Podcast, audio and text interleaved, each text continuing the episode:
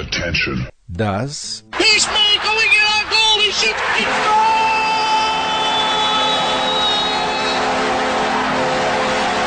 ist Glatteis, die Extravaganza von Sportradio 360.de zu den NHL Playoffs. Bowmeister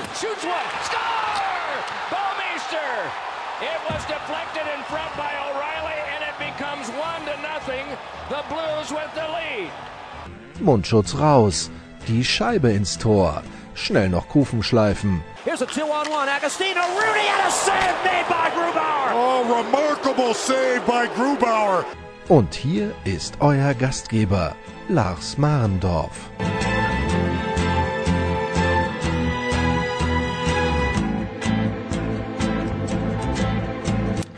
Hallo und herzlich willkommen bei Glatteis, dem NHL-Talk von Sportradio 360. Ja, und heute wollen wir so ein bisschen die eine Saison beenden und ich sag mal mit der anderen fast schon wieder anfangen. Ist natürlich noch nicht so, dass die Spiele starten, aber heute kam unter anderem der Terminkalender raus, aber da wollen wir nicht so detailliert drüber reden. Wir haben ein paar andere Themen und ich freue mich, dass ich glaube auch in dieser Spielzeit der Gast mit den meisten Einladungen in der Leitung ist. Ein wunderschönen guten Abend nach Berlin zu Tom Kanzok. Hallo Tom. Einen wunderschönen guten Abend. Möchtest du nicht über das äh, Spiel vom 27. Dezember der Maple Leafs sprechen? Äh, ja gut, ich sag mal so, ich war heute, ich war insoweit schon ein bisschen angefixt auf heute, weil ich tatsächlich im Oktober wahrscheinlich wieder drüben bin. Ah. Und mich dann schon interessiert hat, was ich denn so sehen könnte. Und ich bin eigentlich ganz zufrieden, weil, wenn alles klappt, sehe ich äh, Draft Pick 1 gegen Draft Pick 2, nämlich die Rangers bei den äh, Devils unter anderem. Ah, nicht schlecht. Das wäre gar nicht so schlecht, sich da mal die neuen Spieler anzugucken. Aber da kommen wir ja vielleicht noch zu im Verlauf der Sendung. Ja. Äh, ja, wir fangen mal an nach oder mit Spiel 7. Das letzte Mal hatte ich mit deinem, äh, ich sag jetzt mal, kongenialen Partner und ich sage auch nicht bessere oder schlechtere Hälfte, da habt ihr ja auch drüber diskutiert. Äh, Christoph Fetzer, mit dem hatte ich geredet über Spiel 7. Oder beziehungsweise vor Spiel 7, nicht über Spiel 7. Ja, und Spiel 7 ging bekanntlich dann an die St. Louis Blues, die ihren Cup Drought damit beenden. 49 Jahre nach dem ersten Finale dann die Revanche gegen die Boston Bruins. Und äh, ja, Christoph und ich hatten so ein bisschen schon so durchphilosophiert, wer könnte denn MVP werden, Conn Smythe Trophy. Und am Ende ist es dann Ryan O'Reilly geworden.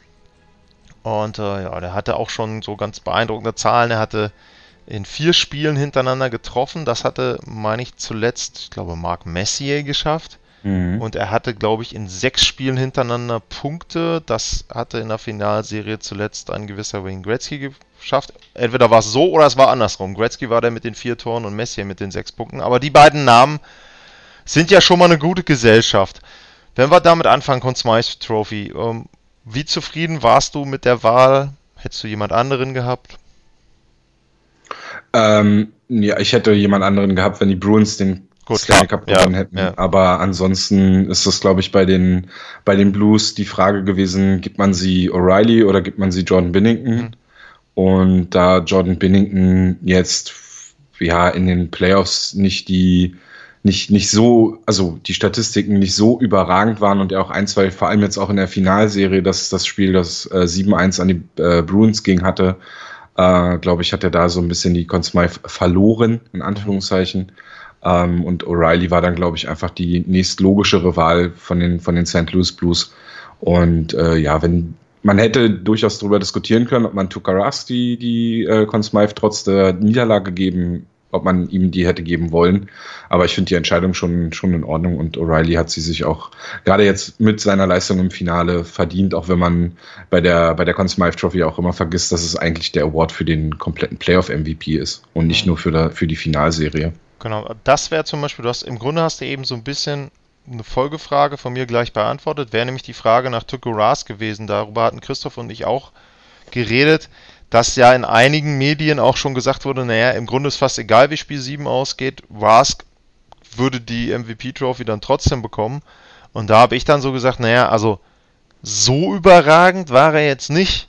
Ähm, also bei Giger erinnere ich mich daran, 2-3, äh, als man da, hat er, die, hat er die bekommen? Ich weiß gar nicht, ist der MVP gewesen, Giger?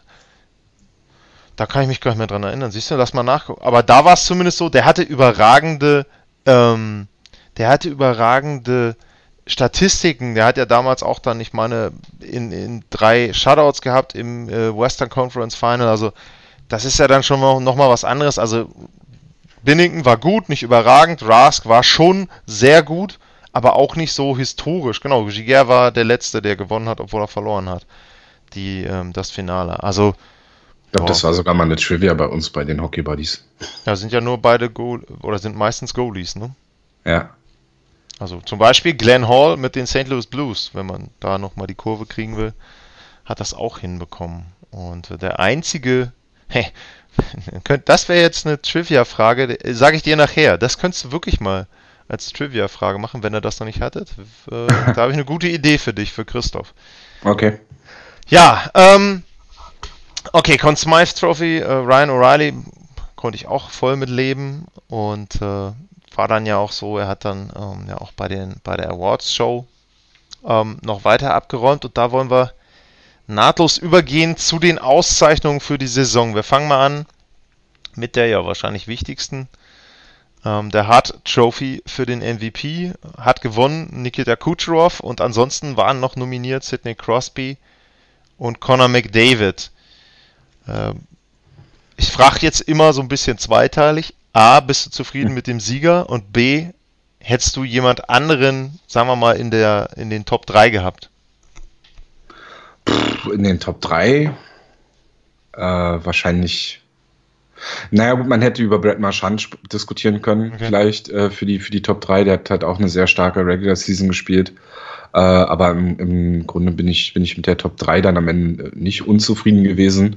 Ähm, ich bin auch mit der Wahl von Nikita Kucherov äh, einverstanden. Was ich halt schwierig fand, jetzt ist es ja so, dass ich glaube, seit zwei Jahren oder drei Jahren veröffentlicht ja dann auch die äh, Professional Hockey Writers Association, ähm, also die, die auch für die Hard Trophy mhm. unter anderem stimmt, ähm, immer ihre, ihre, ihr Abstimmungsergebnis.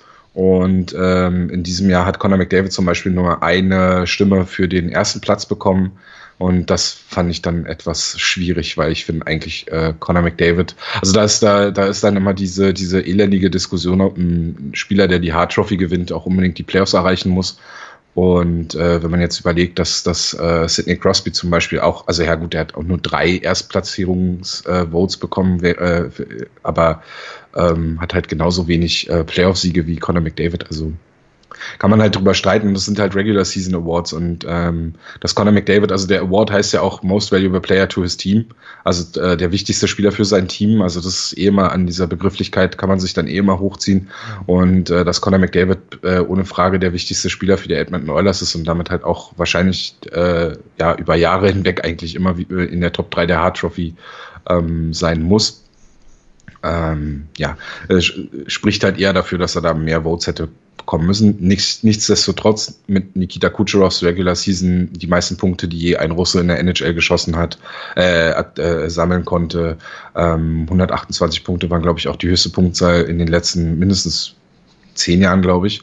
Ähm, und ja, insofern ist es, ist es schon okay. Es ist halt, äh, man kann halt dann da, wie gesagt, wieder drüber streiten. War er wirklich der wichtigste Spieler für die Tampa Bay Lightning in diesem Jahr? Ja, bei mir ist immer so ein bisschen, äh, das ist aber auch so ein kleiner Bias, äh, dass ich da Nathan McKinnon immer ein bisschen bedauere, weil der im letzten Jahr für mich ja. der MVP war und nicht äh, Taylor Hall.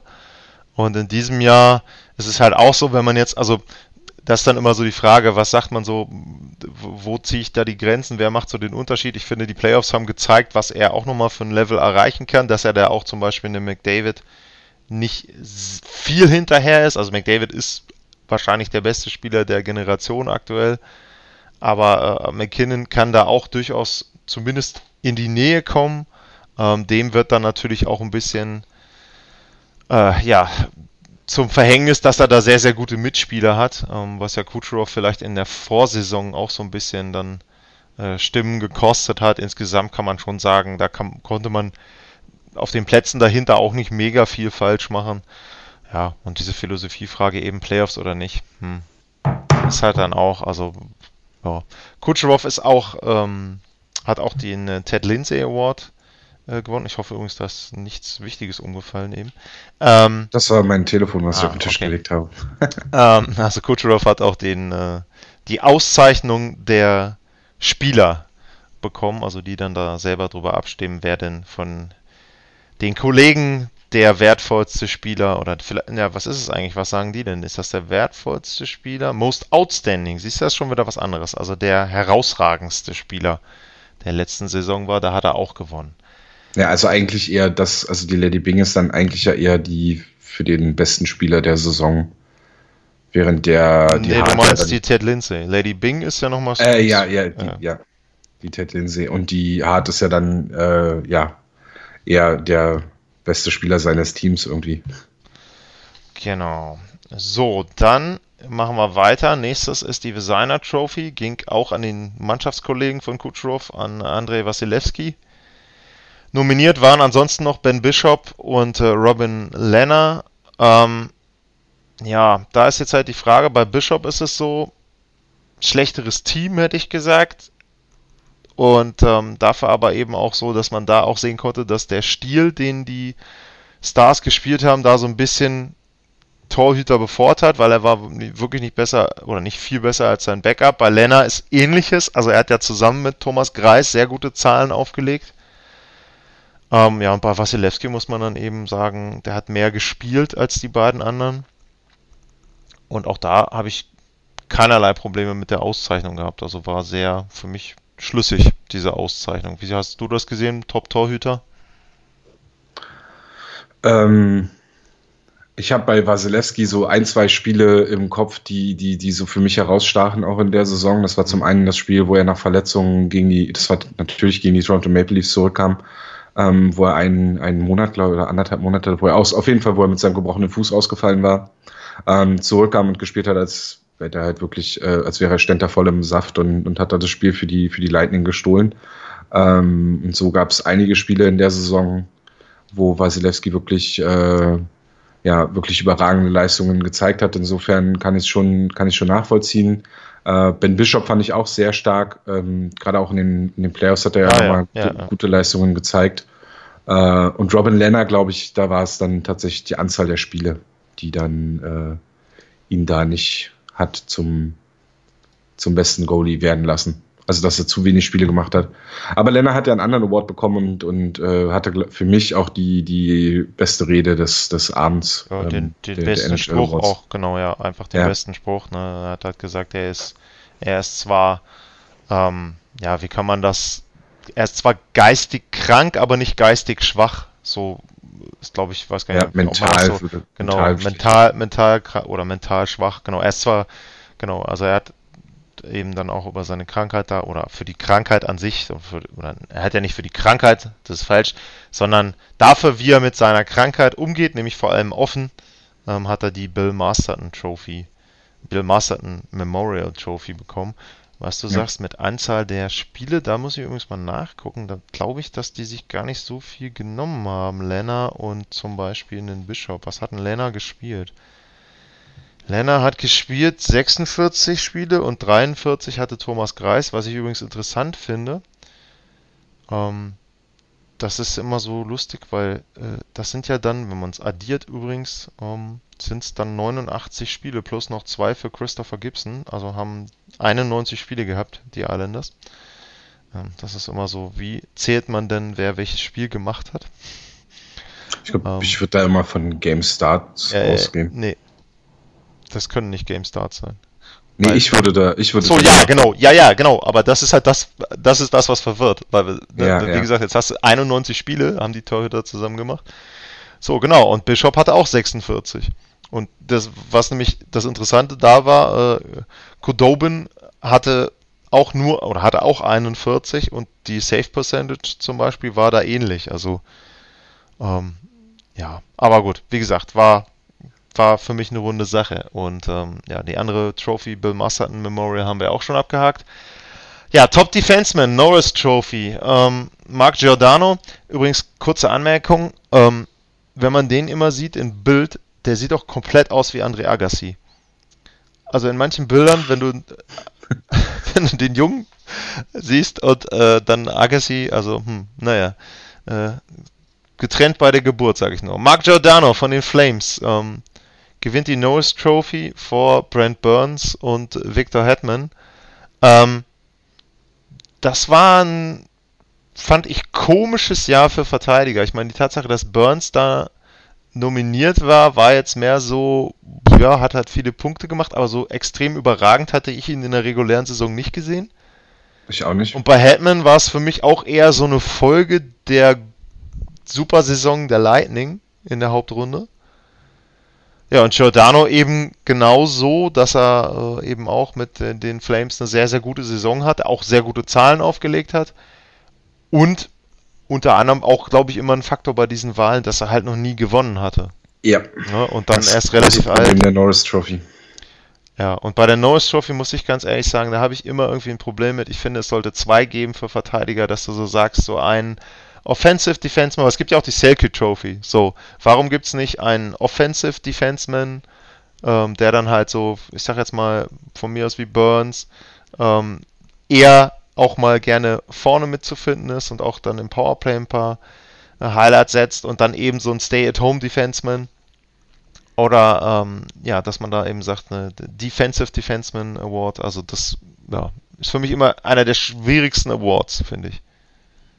Ja, es ist halt auch schwierig, weil sich, ähm, weil es so wenige öffentliche Statistiken gibt, die tatsächlich ähm, das Spiel eines Verteidigers wirklich äh, ja bewerten, beziehungsweise woran man vielleicht auch das Spiel eines Verteidigers äh, besser bewerten könnte. Also sowas wie ähm, Shot Suppression, also wie gut verhindert ein Verteidiger, dass der Gegner zu Schüssen kommt, wie, wie, ähm, wie ist seine Gap Control, also wie, wie, wie gut hält er den Abstand zu seinen Gegenspielern, äh, wie gut verhindert er Pässe in den Slot, wie gut verhindert er generell ähm, Zone Entries und sowas alles. Ähm, es gibt solche Statistiken, es gibt auch, äh, ich, ich weiß auch, dass einige NHL-Teams auch sowas wie Shot Suppression und sowas tracken. Es gibt auch einzelne ähm, Blogger, die sowas zum Beispiel tracken, aber das ist nie in dem Rahmen, dass du es wirklich ähm, valide nutzen kannst und sagen kannst, ja, so der Spieler ist in dem Fall der Beste, weil es sich meistens nur auf einen sehr kleinen ähm, Erhebungsrahmen bezieht und ja, du kannst dann quasi einen Trend erkennen, aber du kannst jetzt nicht genau sagen, dass es so ist. Vielleicht hat der Spieler in der Phase auch einfach nur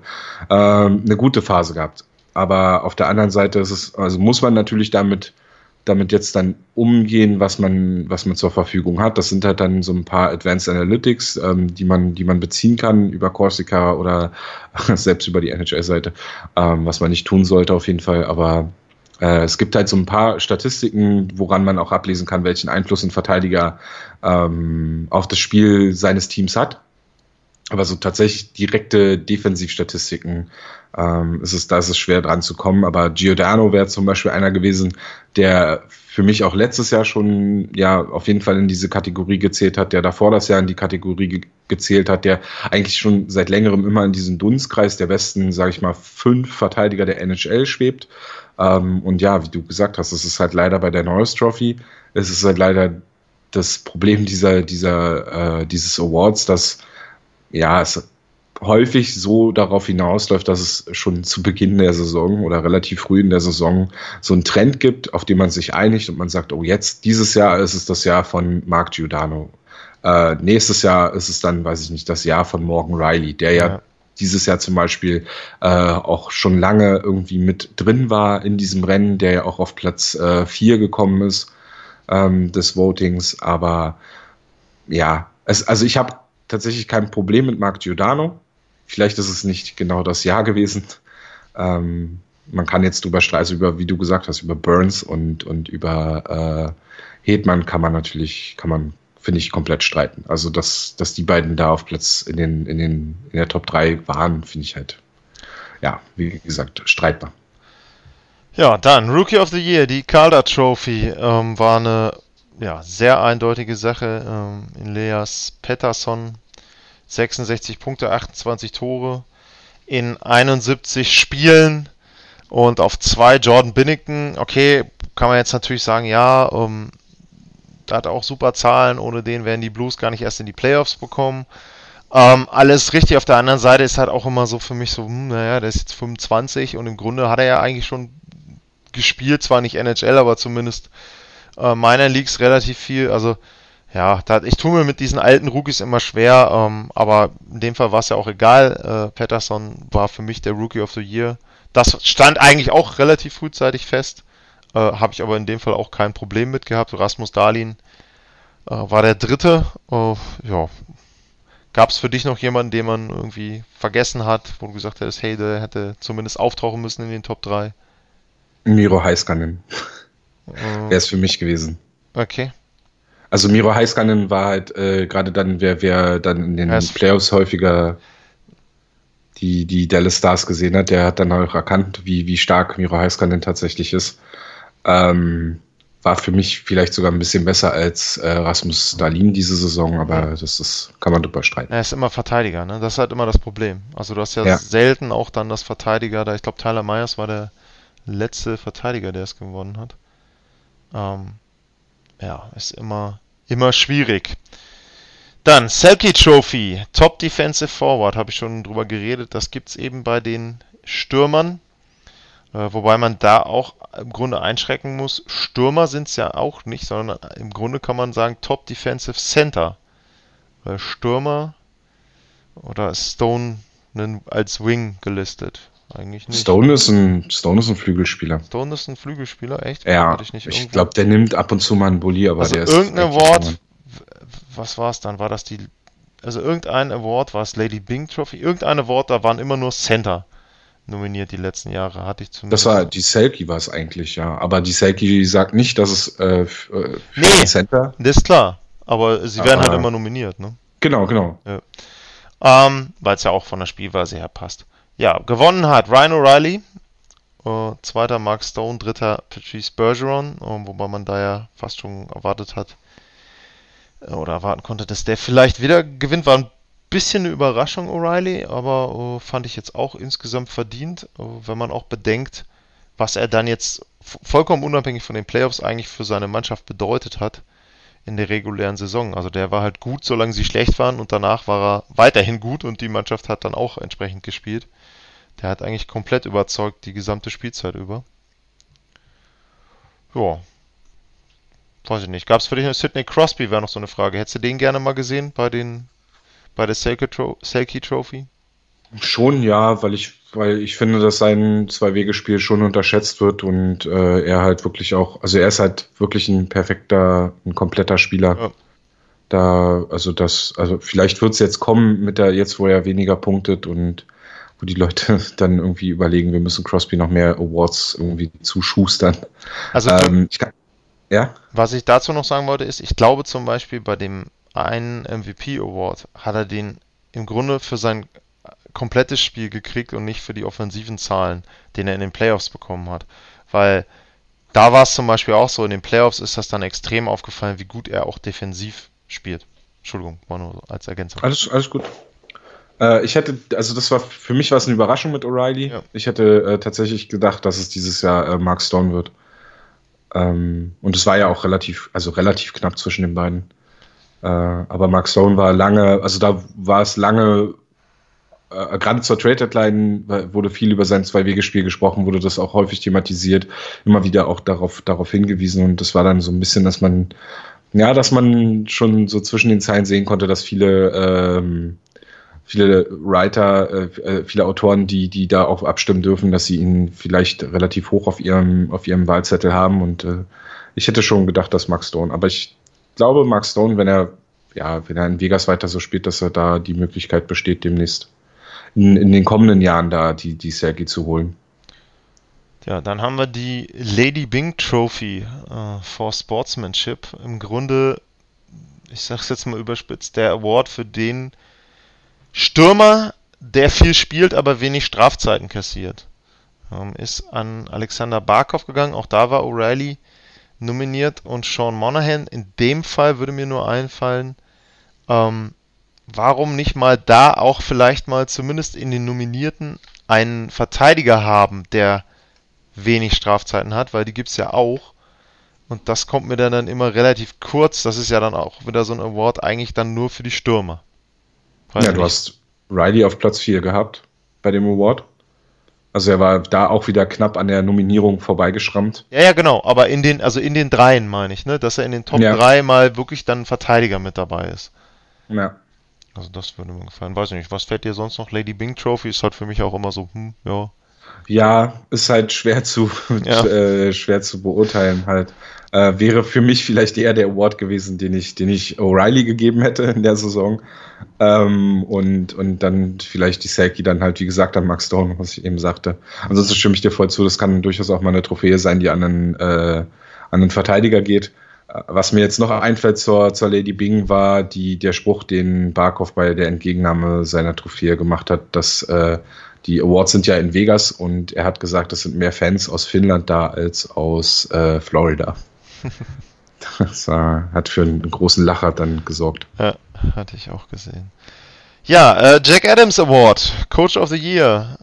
Hat Barry Trotz gewonnen, John Cooper war noch nominiert und Craig Berube. Ja, kann man mit allen drei leben. Äh, bei Cooper, also nach der regulären Saison, hätte ich Cooper sehr nah an Trotz gesehen, weil ich es einfach auch immer sehr hoch einschätze, wenn jemand ein sehr gutes Team noch etwas besser macht, was ihm ja gelungen ist mit den Lightning in der regulären Saison.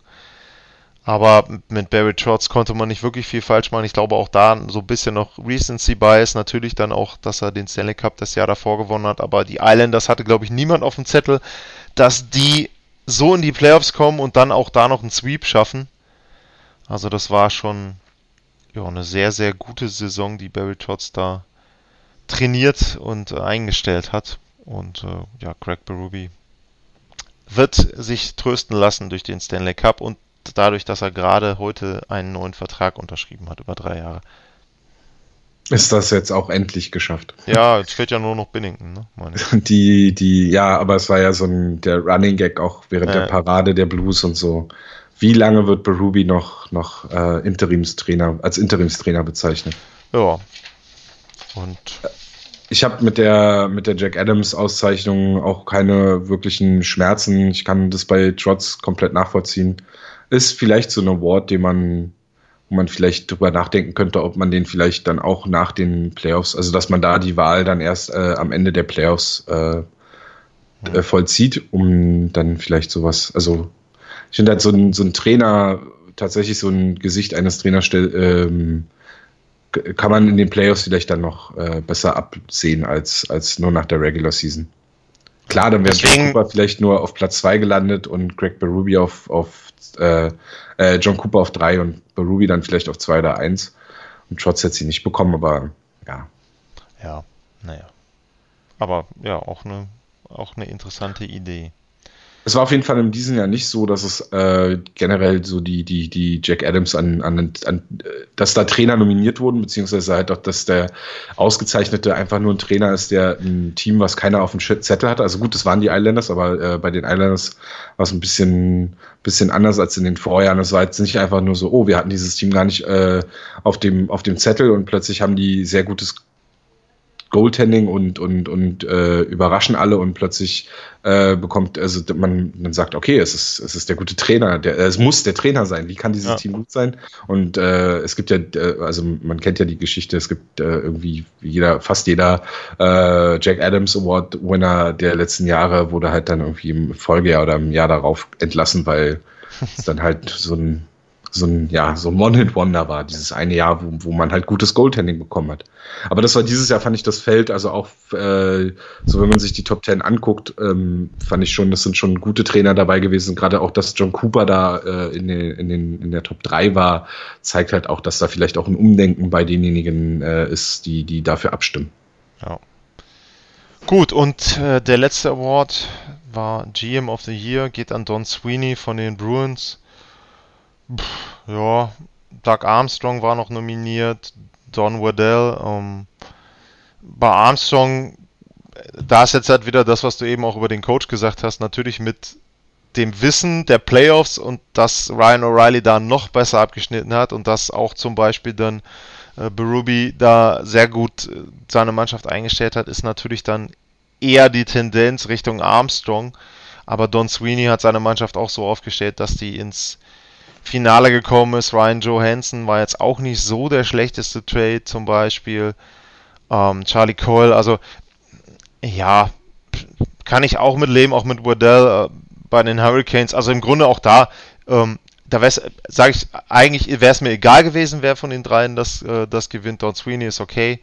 Ähm, die anderen beiden waren auch verdient nominiert, fand ich. Und ähm, ja, dementsprechend, also ich muss insgesamt sagen, ich hatte jetzt dieses Jahr kein Riesenproblem mit irgendeinem, mit irgendeiner Auszeichnung. Nee. Das war eigentlich so diese konsensorientierte Award-Auswahl. Gut, dann machen wir einen kurzen Break und dann äh, reden wir über das, was in Richtung neuer Saison passiert ist. Wer zum Beispiel sein Urlaubsgeld noch ein bisschen aufgebessert hat mit neuem Vertrag oder wer ja, das Umzugsunternehmen bestellen muss. Bis gleich.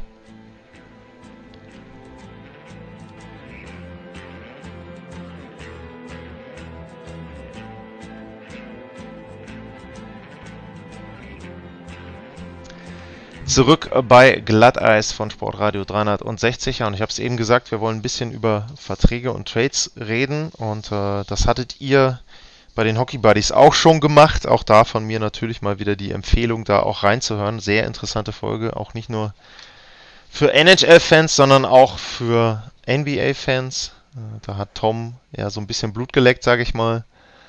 Und äh, da auch einiges verfolgt und da auch so ein bisschen seine Sichtweisen dargestellt, was man da vielleicht auch anders machen könnte im Hinblick auf Cap.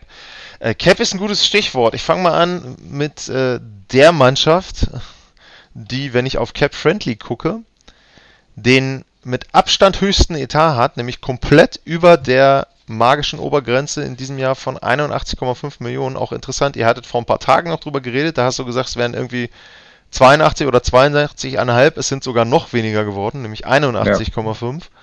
Ja. Ähm, und die Mannschaft, die ganz viele alte Verträge rumschleppt, weil sie die vor Jahrzehnten abgeschlossen hat, mit dem höchsten Etat, das sind die Vegas Golden Knights. Surprise, surprise. Die haben nämlich aktuell Projected Cap Hit von 89 Millionen. Also mal eben locker 7,5 Millionen über dem Salary Cap.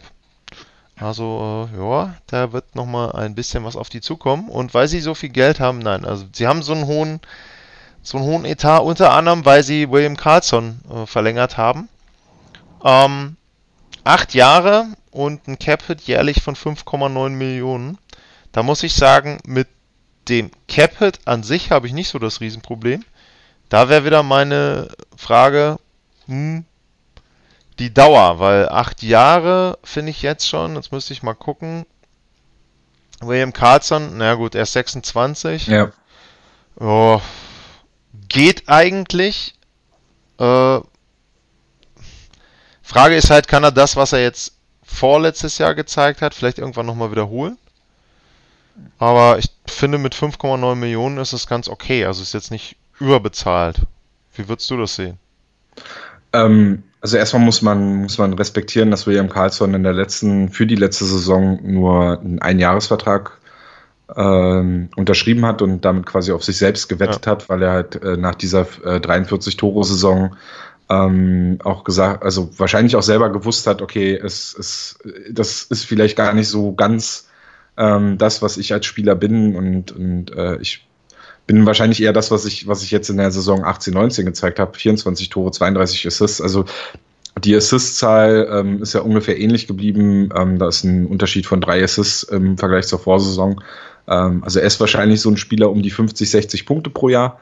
Ähm, ein Center, Center sind eh immer teurer. Äh, und da denke ich, sind 5,9 Millionen vollkommen in Ordnung. Was den Golden Knights ein bisschen wehtut, ist natürlich die ähm, No-Trade-Clause, die er natürlich sich hat äh, in den Vertrag schreiben lassen. Die ist modifiziert, also äh, wahrscheinlich wird er eine Liste haben. Äh, genau, er hat eine, eine, Liste von zehn Teams. Ähm, ja, steht noch nicht. Die er dann also einreichen kann. Ja, genau. Also bei Cap Friendly steht es noch nicht mit drin, aber. Ja, doch, wenn du auf den Spieler gehst, dann kannst du es sehen. Also so, weil die, bei den, beim Team steht es noch nicht drin. Da steht un, un, uh, confirmed, unconfirmed. Details. Ja, genau. Ah, Tension also hier steht dann halt Team no Clause Details. Mhm. Ja. Also er kann dann eine Liste einreichen, wo er nicht hin möchte und so. Also das ist schon, ist schon okay. Also ich denke, wenn er letztes Jahr tatsächlich gesagt hätte, nö, ich will jetzt, will jetzt hier meinen großen Vertrag, nachdem ich 40 Tore geschossen habe, wäre er wahrscheinlich eher so im 6, irgendwas Bereich, vielleicht sogar fast bei 7 Millionen gelandet. Ähm, wäre natürlich ein Vertrag gewesen, der für ihn schöner gewesen wäre natürlich, äh, für ihn persönlich, äh, für die Vegas Golden Knights natürlich noch schlechter, aber es ist schon sehr interessant, dass die Golden Knights quasi innerhalb von zwei Jahren ähm, komplett in die Gehaltsobergrenzen Hölle gewandert sind, ähm, ein paar Verträge drin haben, die ihnen, die ihnen sehr wehtun und äh, jetzt quasi Handschellen angelegt haben und tatsächlich was tun müssen, damit sie zu Beginn der neuen Saison unter die Gehaltsobergrenze kommen. Ja, interessant, interessant. Also da ist er wirklich, also nach so kurzer Zeit, naja. Ähm, dann haben wir Alex Adler gehabt bei den äh, Vancouver Canucks. Zwei Jahre, 12 Millionen. Hm. Jo. Sag mal, ist vielleicht ein bisschen viel. Auf der anderen Seite bei zwei Jahren tut es dir nicht so weh. Die Canucks haben noch ein bisschen Platz. Müsste ich mal gucken, was haben die im Moment. Also die sind ja eher die ja, haben schon eher so in der Mitte, also ja, ist okay, fand ich jetzt nicht schlimm. Ähm, Kevin Hayes, habt darüber geredet, 50 Millionen für sieben Jahre, 7,14. Hm. Jo, wenn ich mal gucke, wo sind die Flyers? Ja, die Flyers haben halt auch noch relativ viel Platz. Wir haben 64 Millionen im Moment, also wobei ist er da schon mit drin? Ist ja auch mal die Frage, ist das schon mit eingerechnet?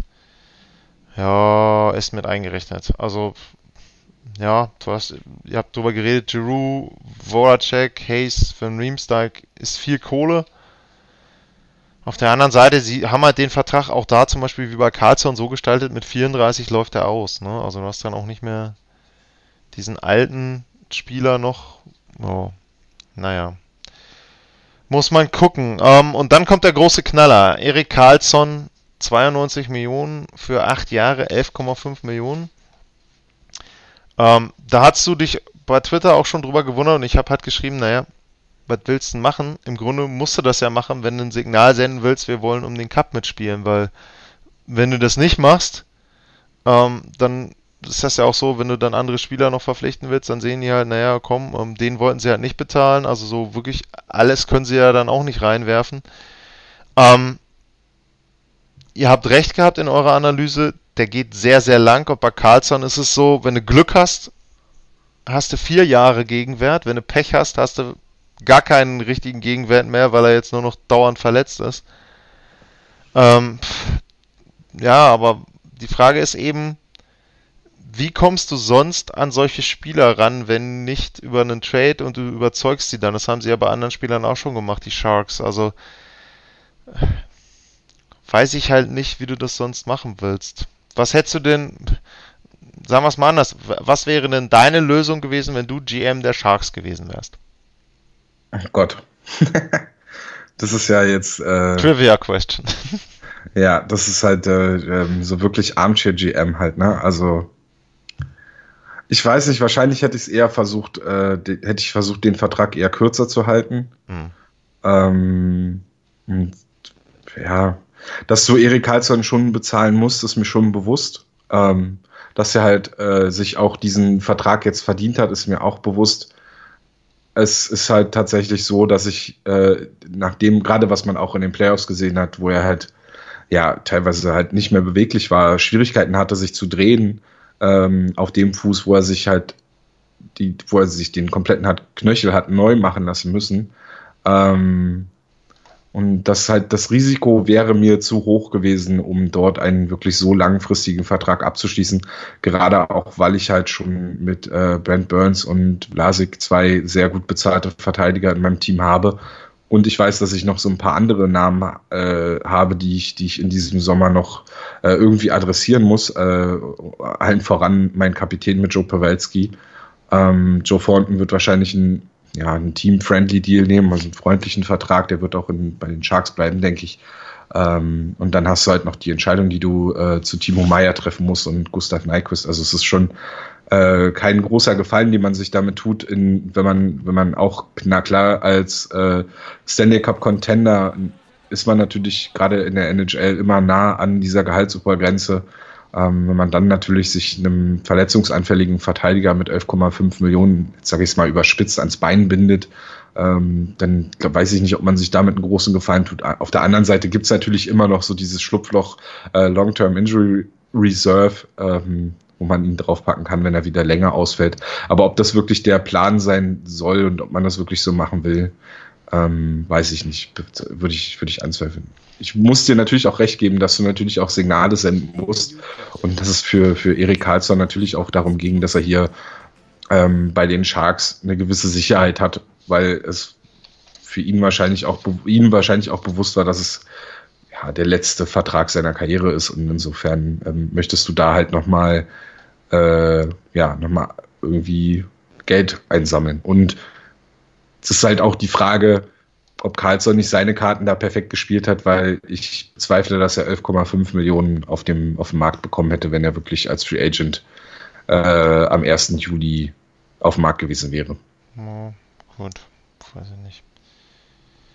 Mal gucken, was dabei rauskommt. Dann habe ich mir noch zwei andere Verträge äh, notiert. Bei dem einen, den einen finde ich sehr gut. Äh, Jordan Eberly. Ja. Fünf Jahre, 27,5 Millionen, Cap-Hit 5,5. Ähm, passt auch komplett ins Teamkonstrukt rein. Er ist 29, auch da wieder, endet bei 34. Äh, Brock Nelson hat 6 Millionen pro Jahr, Andrew Ladd hat 5,5, Josh Bailey hat 5. Ähm, also passt für mich voll rein äh, bei den Islanders. Guter Vertrag, gute Summe. Ähm, also, ja, auch da viel richtig gemacht. Und dann haben wir noch Jeff Skinner. Nur Ach. schade, dass sie Anders Lee jetzt wieder in der Free Agency verlieren. Ja gut, das ist. der nächste Kapitän. Entschuldigung, der musste jetzt noch sein. Ja gut, ähm, da würde ich jetzt einfach damit kontern, ähm, wer ist denn weitergekommen im letzten Jahr? Das Team, das den Kapitän verpflichtet hat oder die Islanders? Naja. Ja. Ein Sieg mehr hatten sie. Ja gut. die Blues hatten auch noch einen Sieg mehr als die Bruins. Ja. Aber ähm, der kann ja am Ende wichtig sein. Und dann haben wir noch Jeff Skinner. 72 Millionen insgesamt, 8 Jahre, macht einen Cap-Hit von 9 Millionen. Ähm, Jo, ihr habt es, glaube ich, so ausgedrückt, wie äh, du bezahlst oder du musst Tore bezahlen in der NHL. Ähm, ja, ist richtig. Auf der anderen Seite ähm, glaube ich auch, dass die Sabres so ein bisschen mehr bezahlt haben, weil es halt Buffalo ist. Also ja. ich glaube, du hast ja zum Beispiel bei Carlson, weiß ich nicht, bei Carlson könnte ich mir noch vorstellen, dass er zumindest irgendwo anders annähernd das bekommen hat hätte. Bei Jeff Skinner würde ich eher behaupten, der wäre eher irgendwo bei 8, 7,5 rausgekommen bei einem anderen Team und lässt sich dann eben noch so einen kleinen Obolus geben, weil in Buffalo das Wetter nicht ganz so gut ist und nicht ganz so viel äh, drumherum geboten ist. Also, ja, das war schon, fand ich ziemlich viel Geld. Weiß nicht, hast du noch irgendeinen anderen Vertrag im Hinterkopf, der jetzt äh, abgeschlossen wurde in den letzten Wochen, wo du sagst, das wäre irgendwie für dich ein guter oder ein schlechter Vertrag? Moment, ich schaue nochmal. Aber eigentlich äh, haben wir die größeren Verträge, glaube ich, angesprochen. Oh ja, über den, über den Skinner-Vertrag hatten wir, glaube ich, bei den Hockey-Buddies gar ja. nicht so direkt nochmal gesprochen, aber ja, das ist halt ja, ein sehr schwieriger Vertrag für jemanden, der, ich glaube, zum ersten Mal in seiner Saison 40 Tore, äh, in seiner Karriere 40 Tore geschossen hat, ähm, der auch ein bisschen davon profitiert hat, an der Seite von Jack Eichel zu spielen. Also, ja, der Vertrag nicht äh, eventuell in der Zukunft wehtut. Gerade jetzt, wenn sich die Gehaltsobergrenze dann doch so langsam entwickelt, wie es sich jetzt gerade äh, signalisiert hat, dann ähm, ja, tut das schon weh. Zumal der Vertrag ja auch komplett per ähm, Klausel geschützt ist. Ähm, also No Movement Clause heißt da auch, dass er im kommenden Expansion Draft für die Seattle Franchise äh, geschützt werden muss. Und äh, ja, ob das Buffalo dann. Das ist ja jetzt, glaube ich, so bei einigen Teams auch so ein bisschen die Hoffnung. Ähm, aber da gab es jetzt auch schon äh, einige äh, Artikel zu, dass häufig das hohe Cap-Hit, also die, die, die Höhe der Verträge auch so ein bisschen der Schutz für die Spieler ist ähm, im Draft. Äh, Im Expansion Draft, selbst wenn sie quasi exposed werden, also zur Verfügung stehen für die Seattle Franchise, dass sie dann ähm, durch ihren hohen Vertrag halt dann von Seattle gar nicht genommen werden, weil, weil das sie dann vielleicht abschreckt. Und äh, ja, vielleicht Seattle kann ja jetzt vielleicht auch ein bisschen was von Vegas lernen, wie schnell man sich in zwei Jahren da äh, in so eine Ecke manövrieren kann. Ja, dann kommen wir von den Verträgen zu den Spielern, die die Teams gewechselt haben, weil sie getauscht wurden. Ihr hattet da auch schon einiges durchgesprochen. Und dann gab es noch zwei größere Trades oder einen Blockbuster und einen größeren Trade, sage ich mal. Es gab einen Trade zwischen den Tampa Bay Lightning und den Vancouver Canucks. Äh, JT Miller geht nach Kanada und dafür kommen Marek, ja, Masani, Mazane, weiß ich nicht, ein Torhüter, ein Masanek. Ma Echt? Okay, dann fehlt ein K bei TSN. Ähm, und äh, ein Drittrunden-Pick und ein Conditional First-Round-Pick in 2020. Also Drittrunden-Pick war diese, diesen Draft und ein Conditional First-Round-Pick in 2020. Genau, der äh, wird zu einem Erstrunden-Pick in 2021, wenn äh, also Vancouver hat quasi das Wahlrecht, nehmen Sie den für 2020 oder für 2021. Das äh, ähnlich so wie das jetzt lief bei Ottawa und den Colorado Avalanche. Ja, ähm, war jetzt auch mehr ein Salary Cap Trade, würde ich behaupten, bei JT Miller, wo man ein bisschen ja, Erleichterung haben wollte in Tampa Bay. Wenn man jetzt guckt, die sind jetzt auch wieder, haben wir ein bisschen Flexibilität, aber sie haben eben auch noch einige Spieler, die sie entweder verlängern oder neu verpflichten müssen. Also ja. Ähm, Strahlmann ist dabei, Dan Giardi, ähm, Braden bei, Point ganz, genau, ganz Braden vorne. Point ganz vorne mit dabei. Also da sind schon noch ein paar, wo sie dann noch mal einen Dollar in der Hand nehmen müssen. Und äh, ja, dann gab es einen zweiten Trade. Ich, ganz Achso, kurz. Sag, ja, klar, immer. Ja, weil äh, klar, alle warten, dass wir den Subban Trade besprechen, aber ähm, ich finde, dass Vancouver für JT Miller einen Erstrunden-Pick abgegeben hat, äh, setzt sie ganz schön unter Druck jetzt. Ja, Tom, und äh, wie jetzt die Hörer gleich mitbekommen werden, äh, gab es da mal wieder ein paar technische Probleme bei deiner Antwort beziehungsweise danach. Also an dir lag es auch wie beim letzten Mal natürlich nicht, sondern an mir. Äh, wie man jetzt vielleicht so ein bisschen hört, du bist jetzt unterwegs von der Arbeit. Also da äh, jetzt auch zwischendrin mal eingeschoben, ein riesen Dankeschön, dass du dir da nochmal die Zeit nimmst. Und äh, ja, du hast über JT Miller und die Canucks gesprochen, dass die jetzt unter Druck sind, weil sie einen Erstrunden-Pick abgegeben haben.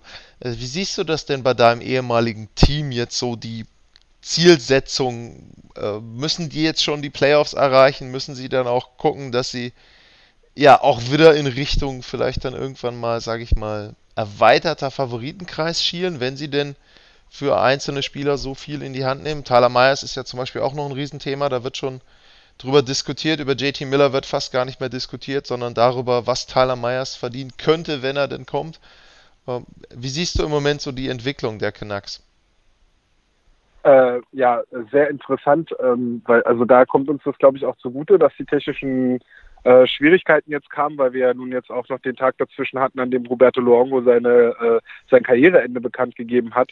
Und ähm, das jetzt noch zusätzlich ähm, zu der Situation bei den Canucks halt noch zu, äh, ja, zu einem weiteren Problem führt, weil ähm, Roberto Luongo hatte noch drei Jahre offen von seinem äh, aktuellen Vertrag und äh, für diese drei Jahre bekommen die Canucks jetzt quasi so eine Vertragsstrafe auferlegt.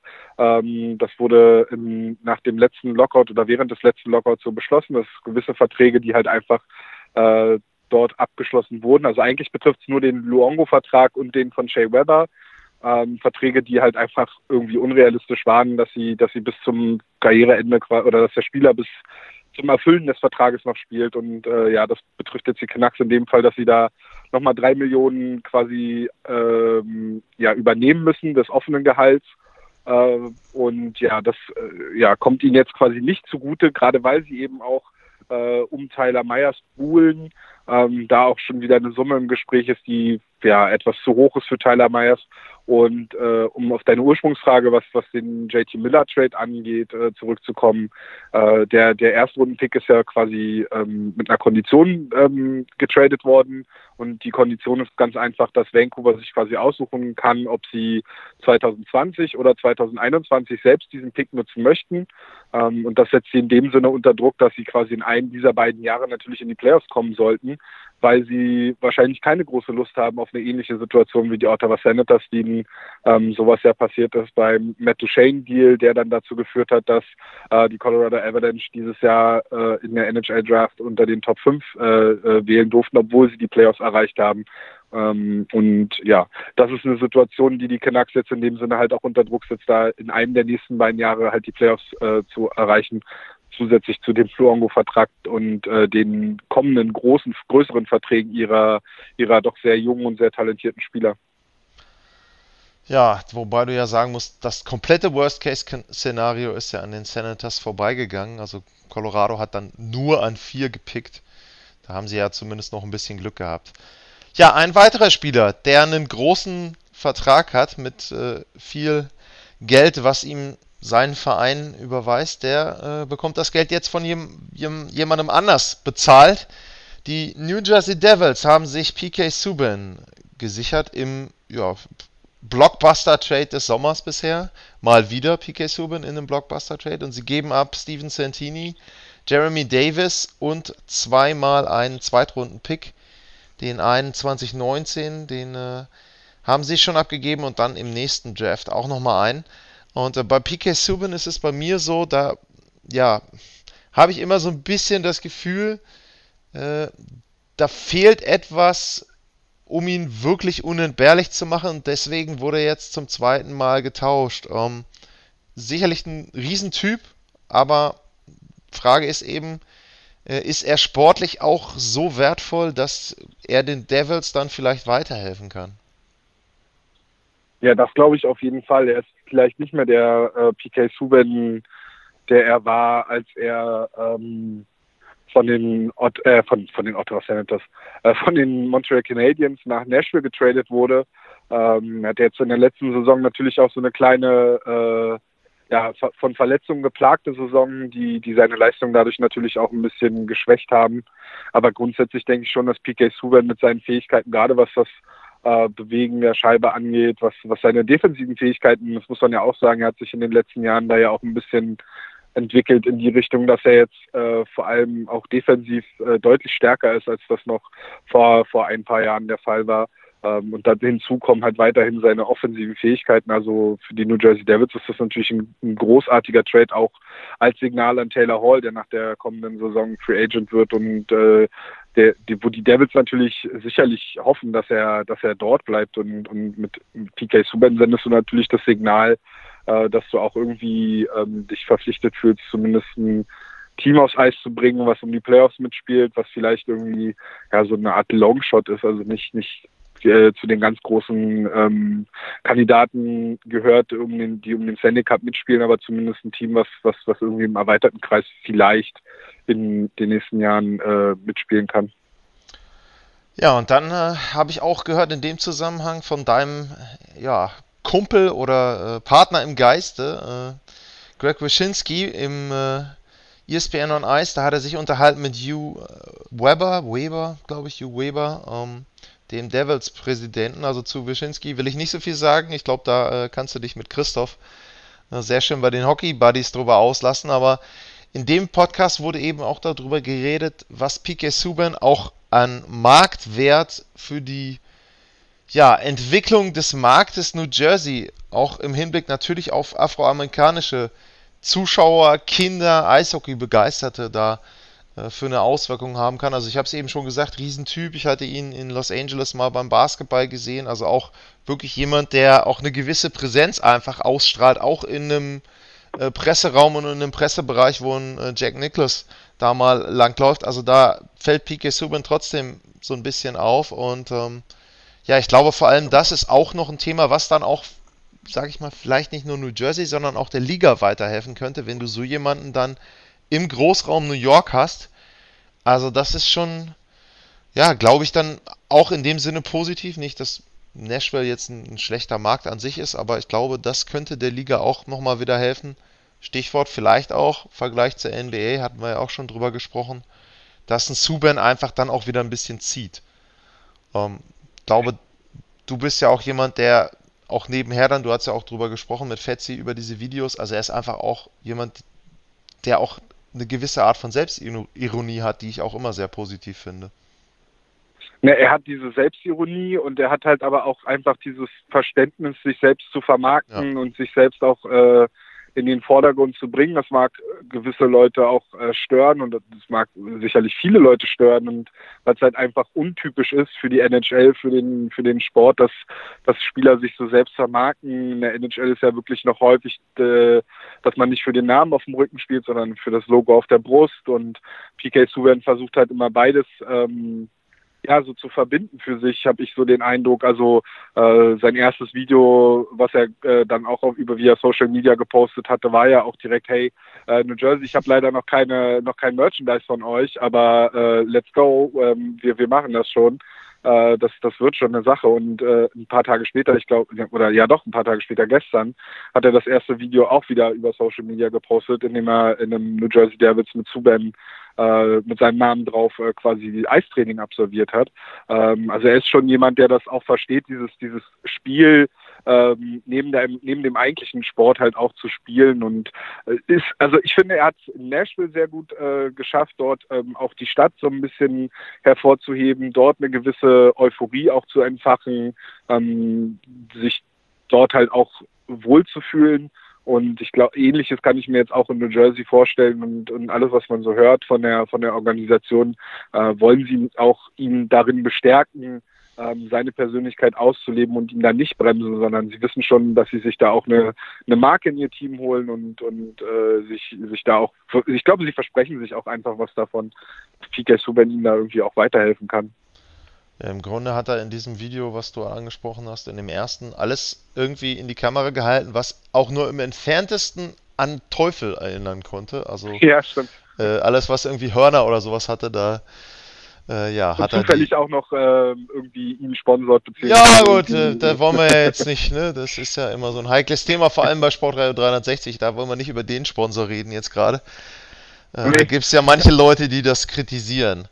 Ähm, ja, dann gab es noch ein wichtiges Ereignis. Ich meine, du hast den Rücktritt von Luongo ähm, angesprochen. Auch da, wir haben ja eben über Typen geredet. Also der, ich glaube, auch da will ich nicht viel vorwegnehmen. Da würde ich fast erwarten oder hoffen, dass ihr da auch noch drüber redet bei den Hockey Buddies.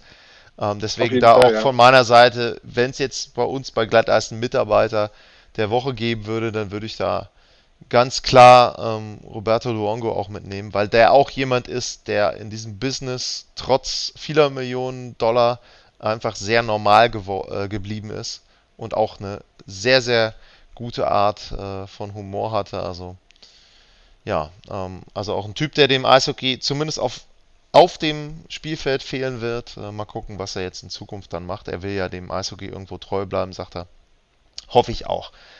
Ja, und dann hatten wir noch ein Ereignis. Wir hatten noch die ähm, Hockey Hall of Fame, äh, die Inductees in die Hockey Hall of Fame und ja, die highlighted bei äh, Haley Wickenheiser, ähm, also eine Frau, äh, die da diese Klasse anführt, so als größter Name, würde ich sagen. Ähm, was ja auch, finde ich, auch dann schon mal was, was Tolles ist und auch für den Eishockeysport spricht. Wir hatten ja auch die Geschichten rund ums All-Star-Game mit den Skating- und Skills Competition da drumherum. Also auch da finde ich ein richtiger Weg, ähm, vor allem auch ein richtiges Zeichen jetzt vielleicht, wo die ja, Eishockey-Liga der Frauen extreme Probleme hat in Kanada. Ähm, also mal gucken, was es da dann im nächsten Winter geben wird. Und ähm, zu ihr, zu Haley Wickenheiser, ziehen noch ein Guy Carbonneau, ähm, Sergei Zubov und äh, Pittsburgh Manager Jim Rutherford und äh, Longtime Boston College Coach Jerry York. Ähm, bei den beiden Spielern muss ich sagen, bei Carbonneau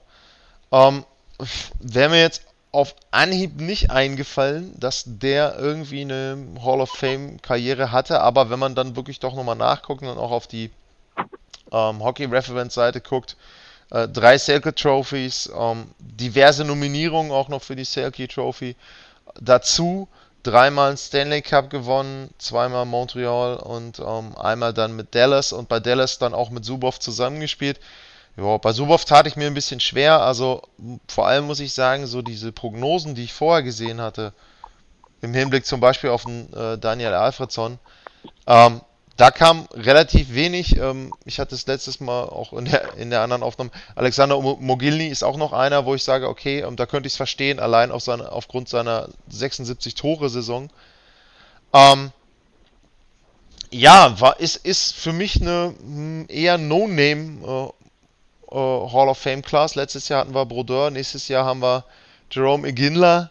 Ähm, in drei Jahren haben wir Roberto Luongo, über den wir jetzt gesprochen haben. Also, äh, ja, ähm, was sagst du zu dieser äh, Hall of Fame Class? Ähm, overshadowed bei Wickenheiser oder sind die anderen auch für dich Spieler, wo du sagst, auch Mensch, die verbinde ich mit äh, der Ehrenhalle des Eishockeys?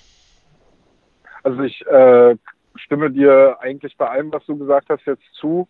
Heidi Wickenheiser ist natürlich äh, der, der große Name des kanadischen Frauen-Eishockeys, ähm, die ja jetzt neben ihrem Doktorandenstudiums ähm, auch äh, irgendwie im Skills-Coaching-Staff der Toronto Maple Leafs ähm, beschäftigt ist. Also zumindest hat sie da im letzten Sommer ja auch äh, bisschen, bisschen ähm, auf dem Eis mit den Talenten der Toronto Maple Leafs gearbeitet.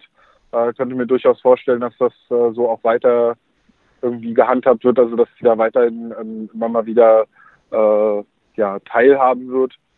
Äh, Jim Rutherford ist, glaube ich, ähm, ja, also da gibt es, glaube ich, nicht kaum oder keinen, der, der da irgendwie ähm, Zweifel anbringt, beziehungsweise der, der die Entscheidung kritisieren wird, einfach schon allein äh, wegen der zwei Stanley Cups jetzt in, in der kürzeren oder jüngeren Geschichte ähm, die er gewinnen konnte. Klar, Spieler wie Crosby und Malkin helfen dabei, ähm, aber auch diese Teams um diese Topspieler herum muss man ja zusammenbauen und äh, ich glaube, da hat Rutherford äh, einen, einen sehr, sehr guten Job gemacht. Ähm, bei zu äh, die Cabano kann man natürlich noch sagen, dass nach ihm eine Trophäe in der Quebec Major Junior Hockey League benannt ist, und zwar die Trophäe für den äh, besten Stürmer für den besten Defensivstürmer tatsächlich, also das Äquivalent zur Selkie Trophy für die Quebec Major Junior Hockey League.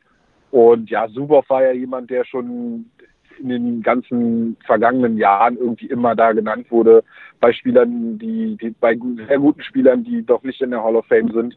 Und äh, ja, ich denke, also da kann man sich, glaube ich, auf viele Argumentationen freuen.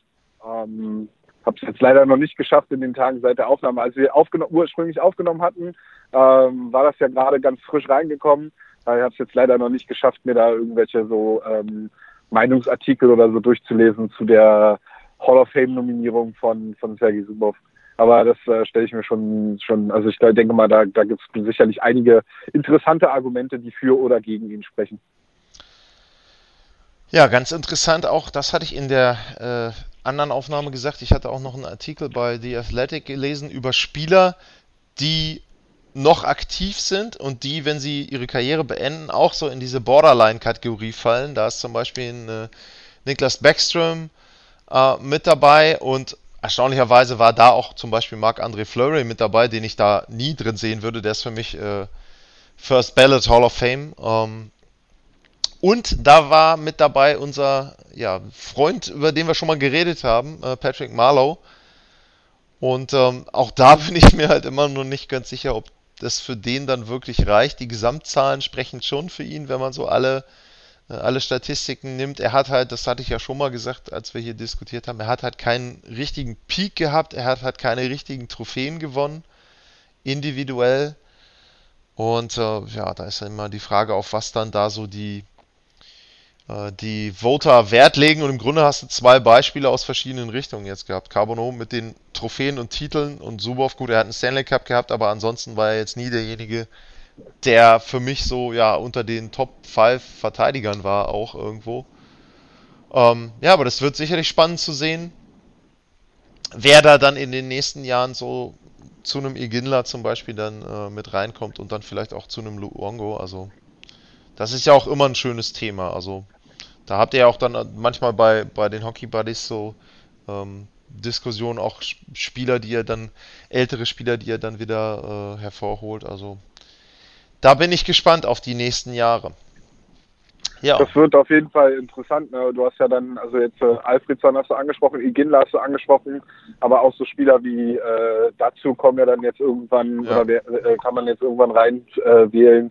Äh, Marian Hossa kommt irgendwann in den Kreis. Also da sind schon einige Spieler, die jetzt äh, ja auch kürzlich erst ihre Karriere beendet haben, die da schon irgendwie in den Kreis gehören, wo man zumindest drüber diskutieren äh, sollte, ob sie, ob sie jetzt sofort schon in die Hall of Fame aufgenommen wird. Der Kreis ist halt immer sehr klein. Es ist halt, ich finde es auf, auf der Seite natürlich gut, dass es immer halt nur äh, fünf Personen sind, meistens halt drei ehemalige Spieler und zwei aus der Bilder-Category. Ähm, und, und man das halt so klein hält und nicht da irgendwie an einem Tag äh, mit einer mit einer Wahl da zehn Leute gleichzeitig in, in die Hall of Fame aufnimmt.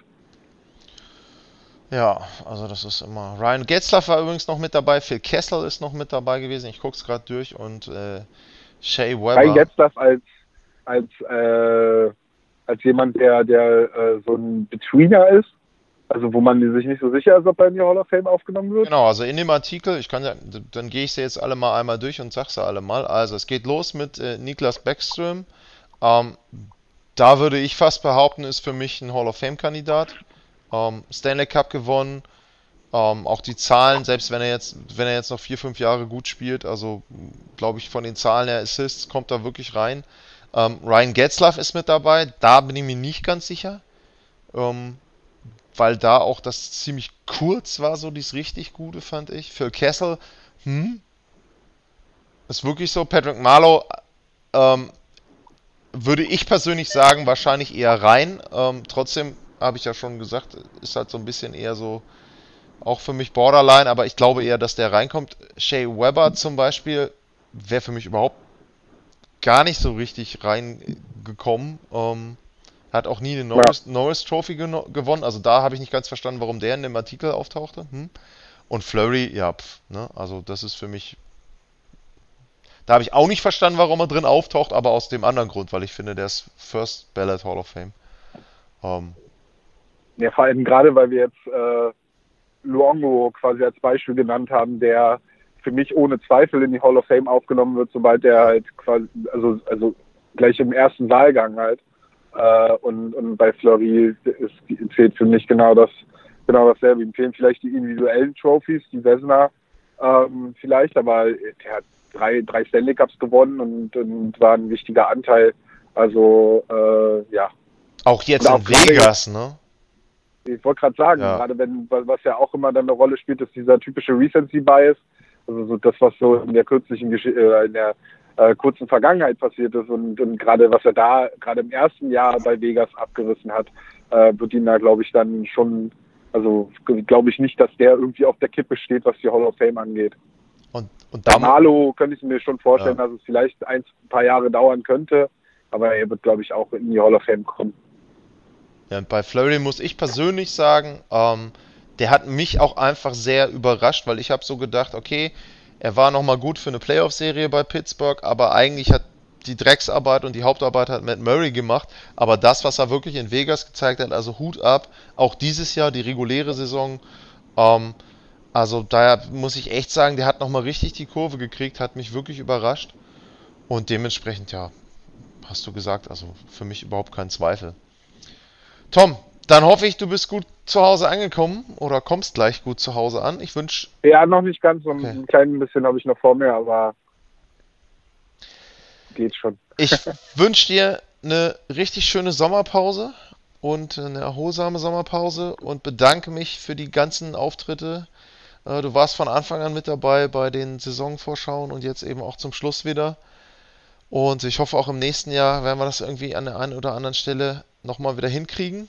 Und äh, ich wünsche euch auch weiterhin viel Spaß und viel Erfolg bei Hauptstadt Eishockey. Vielleicht klappt sogar, siehst du, das fällt mir jetzt auch in dem Zuge nochmal ein. Vielleicht sehen wir uns auch endlich mal äh, persönlich, auch in Berlin dann, ähm, weil ich plane zum Spiel der Blackhawks dann auch mal wieder in die Hauptstadt zu fahren. Ähm, ich hoffe, da bist du dann auch irgendwo in der Nähe zu finden. Und da kann man da vielleicht auch mal das ein oder andere Kaltgetränk zusammen genießen. Und dann können wir vielleicht auch mal eine Direktfolge aufnehmen. Äh, dann ist das auch noch einfacher mit meiner Technik. Und äh, ja, ansonsten auch vielen Dank an die Zuhörer fürs Zuhören, für die Treue und äh, ja, auch denen eine schöne Sommerpause und äh, die wird wahrscheinlich gar nicht so lange sein, denn es wird in den nächsten Tagen und Wochen doch nochmal den einen oder anderen Vertrag und Tausch geben, da bin ich mir sicher. Und bis dahin alles Gute und äh, ja, behaltet einen kühlen Kopf bei dem Wetter und äh, lasst euch da nicht braten in der Sonne. Bis dahin, tschüss. Das war Glatteis, die Extravaganza von Sportradio 360.de zur National Hockey League. Folgt uns auf Twitter, liked uns auf Facebook, abonniert uns auf iTunes. For the first time in their history, the St. Louis Blues are the Stanley Cup champions.